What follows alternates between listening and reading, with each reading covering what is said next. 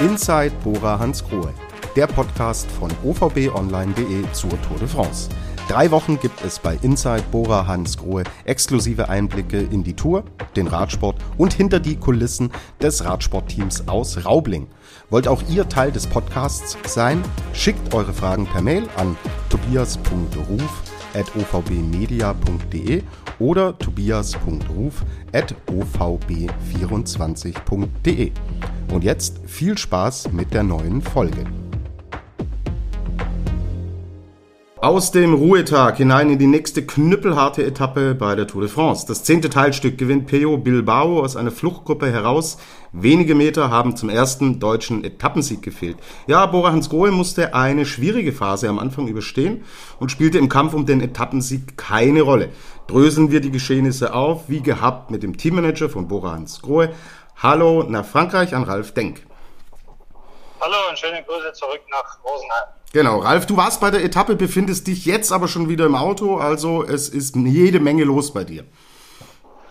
Ja, es ist normal, es ist Tour de France und äh, ich äh, habe heute die Etappe live verfolgt, äh, weil wir ein paar Gäste hatten und äh, bin jetzt aber wieder auf dem Weg zurück nach Deutschland und werde am Wochenende wieder zur Tour de France zurückkehren. Okay, gut.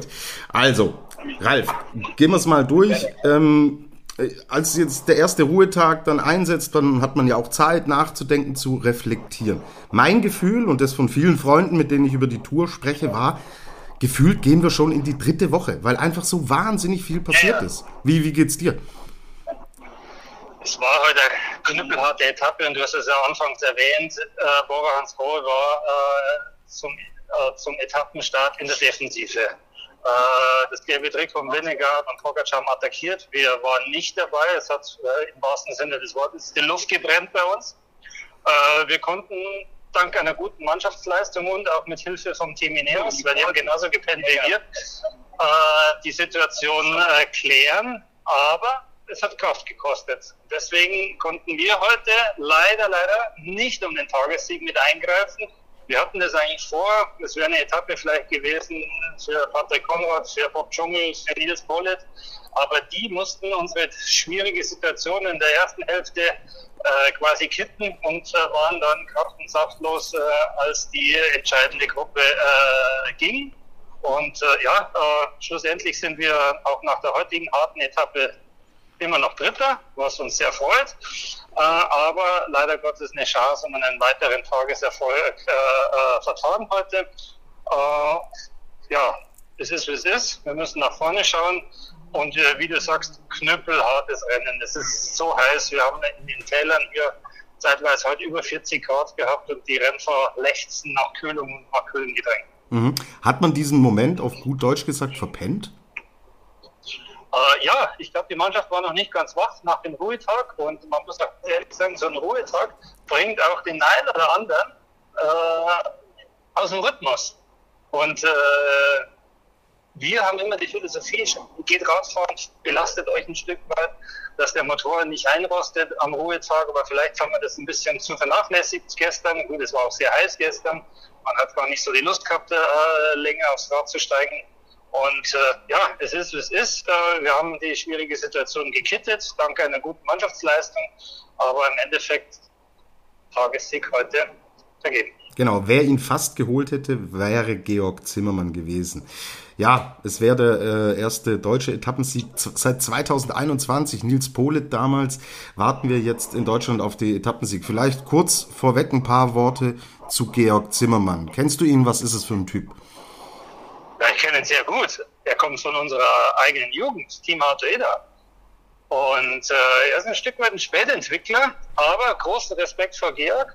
Er hat sich hochgekämpft in die World Tour. Er hat jetzt nicht direkt von Team Autoeda, wie zum Beispiel Kian Lützebrück oder äh, Joey Lewis äh, gewechselt, sondern er kam über die zweite Liga, über die dritte Liga in die äh, über die dritte Liga, zweite Liga in die World Tour. Respekt toller Rennfahrer mittlerweile, kommt aus Augsburg. Ich habe immer noch einen guten Draht zu ihm, weil er halt eben auch bei uns quasi groß geworden ist. Und vielleicht kreuzen uns unsere Wege eines Tages auch äh, wieder. Und ich hätte mich richtig gefreut für ihn heute als Etappensieg, aber leider ähm, hat es halt nicht ganz gereicht. Okay, gut. Äh, denkt man da auch so ein bisschen aus der nationalen Brille und sagt, hm, es wäre für Radsport Deutschland schon gut, wenn da so ein Etappensieg, ich meine 2021 ist jetzt schon eine Zeit her.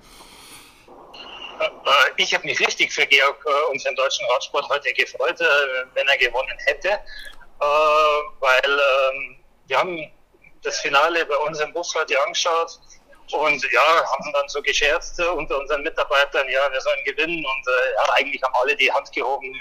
Wenn schon nicht wir gewinnen heute, dann soll wenigstens Georg gewinnen. Also man denkt da schon ein Stück weit patriotisch. Mhm. Gut. Äh, ich habe wieder zwei Fragen von Herrn Reuter. Ähm, er schreibt, es ist auffällig, dass alle Podiumskandidaten außer Bora Hansgrohe und Jelko einen zweiten Mann in den Top Ten der Gesamtwertung haben. Wird man versuchen, äh, Emanuel Buchmann in diese Bereiche Top 10 noch mit reinzubekommen? Wenn es die Situation einfacher gibt, ja gerne, nehmen wir.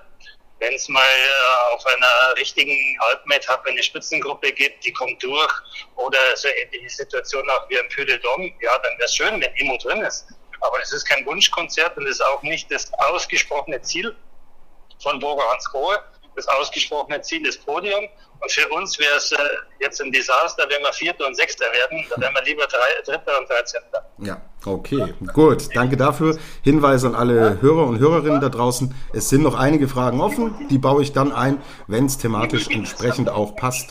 Ralf, ganz kurzes Hintergrundthema, über das ich heute mit dir sprechen will. Und zwar interessieren mich die Gehälter, die im Radsport zu verdienen sind. Du musst jetzt hier natürlich keine Vertragsdetails benennen, ich will auch keine Namen und so weiter wissen, aber die grundlegenden Strukturen, die interessieren mich. Ähm, woraus setzt sich das Gehalt eines Profi-Radsportlers zusammen? Äh, das Gehalt eines Profi-Radsportlers setzt sich aus, einem, äh, aus einer Grundvergütung, die wohl das Team bezahlt, zusammen. Dann hat der Rennfahrer die Möglichkeit, Preisgeld zu verdienen. Das geht nicht in die Teamkasse, sondern die Preisgelder gehen direkt äh, an die Mannschaft und äh, werden dann äh, in einem Split, den wo die Rennfahrer unter sich ausmachen, aufgeteilt. Und dann gibt es noch eine dritte Einnahmequelle, das sind sogenannte Einladungsrennen und Kriterien, wie jetzt auch äh, nach der Tour am Freitag in Burgmühl stattfindet. Da gibt es für die Radprofis von der Tour de France Antrittsgelder. Und äh, das sind so eigentlich die drei, die drei Säulen, äh, eines äh, Einkommenssäulen eines Hauptprofis, wobei die, das Grundgehalt äh, von den Teams schon die größte Säule ist und wo man offen drüber sprechen kann, ist äh, das Durchschnittslohngefüge in der World Tour, also wo Bora Hans Grohe lizenziert ist, ist äh, bei 365.000 Euro brutto im Jahr. Das kann man auch äh, im Internet nachlesen, deswegen können wir hier offen drüber reden. Okay, super. Das sind natürlich gute Einblicke. Wie offen sind die Teams denn für private Sponsoren? Man sieht es jetzt bei Wout von Art, man kennt es bei euch von Anton Palzer, wo der rote Bulle zum Beispiel zu sehen ist. Wie geht man denn damit um? Ja, äh, es ist ein neues Modell, äh, dass man gewisse Privatsponsoren, wie zum Beispiel bei Anton Palzer oder Wout van Aert, Red Bull zulässt. In der Regel äh, ist es immer eine Diskussion. Uns gehören die ganzen Rechte der Rennfahrer. Die sichern wir uns, wenn der Rennfahrer bei uns unterschreibt. Und schlussendlich obliegt es uns, ob wir dann eben Rechte dem Athleten abtreten oder nicht. Aber man muss auch immer aufpassen, äh, weil das Grundgehalt wird eben vom Team bezahlt und deswegen äh, vermeiden wir eigentlich, äh, dass äh, die Rennfahrer zu viel äh, individuelle Deals abschließen. Mhm, okay. Ähm, du hast jetzt so über den Durchschnitt gesprochen. Was verdienen denn die Topstars der Szene? Also nimm mal unsere zwei Jungs da, äh, die die Tour dominieren. In welchen Bereichen äh, bewegt sich das denn?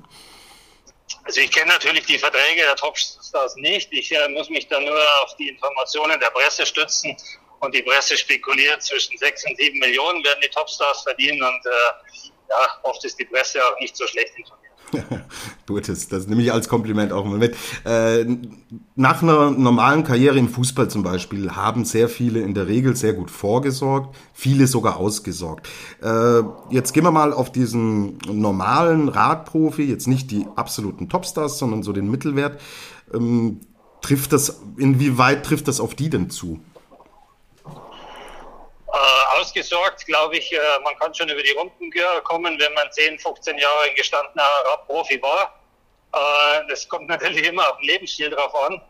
Und ähm, ich, ich gebe immer den Rennfahrern äh, den Tipp, passt euren Lebensstil nicht dem aktuellen Einkommen an, denkt auch an die Vergangenheit, äh, an die Zukunft.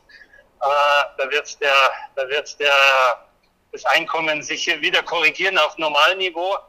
Und äh, ja, einige bleiben im Radsport, werden Trainer, werden sportliche Leiter.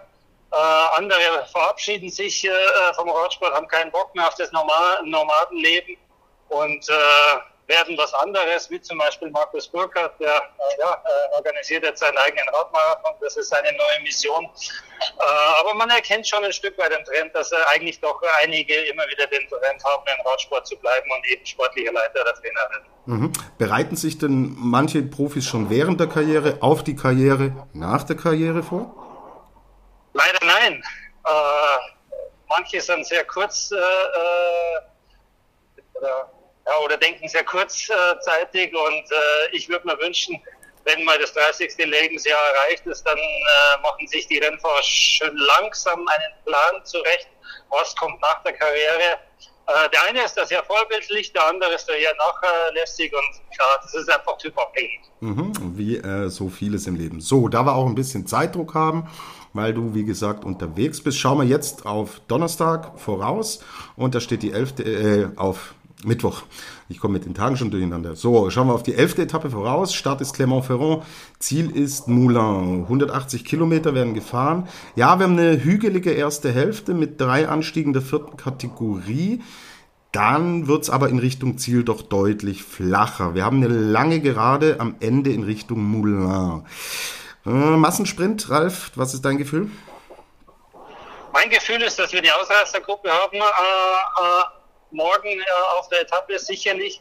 Aber dann werden die Mannschaften, die wo einen Sprintkandidaten in ihren Reihen haben, sicherlich das Rennen kontrollieren. Und ich rechne eigentlich äh, schon mit einem Massensprint morgen. Äh, vielleicht der vierte Etappensieg von dem schnellsten Mann hier im Peloton, Jasper Philipsen. Vielleicht auch mal ein anderer, wäre schön von Abwechslung. Und wenn es zum Massensprint kommt, werden wir auf Jordi Mois äh, setzen, unseren Sprinter. Er war ja schon einige Male in den Top Ten hier bei der Tour de France.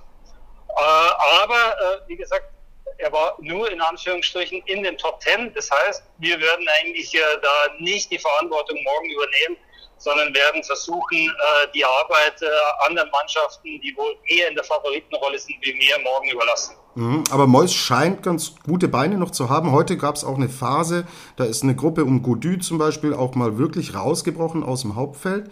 Mois war einer, korrigiere mich, wenn ich falsch liege, von nur drei Fahrern von Bora Hans Grohe, die ja da aber nicht mit zurückgefallen sind, sondern er äh, hat da noch die Stellung gehalten.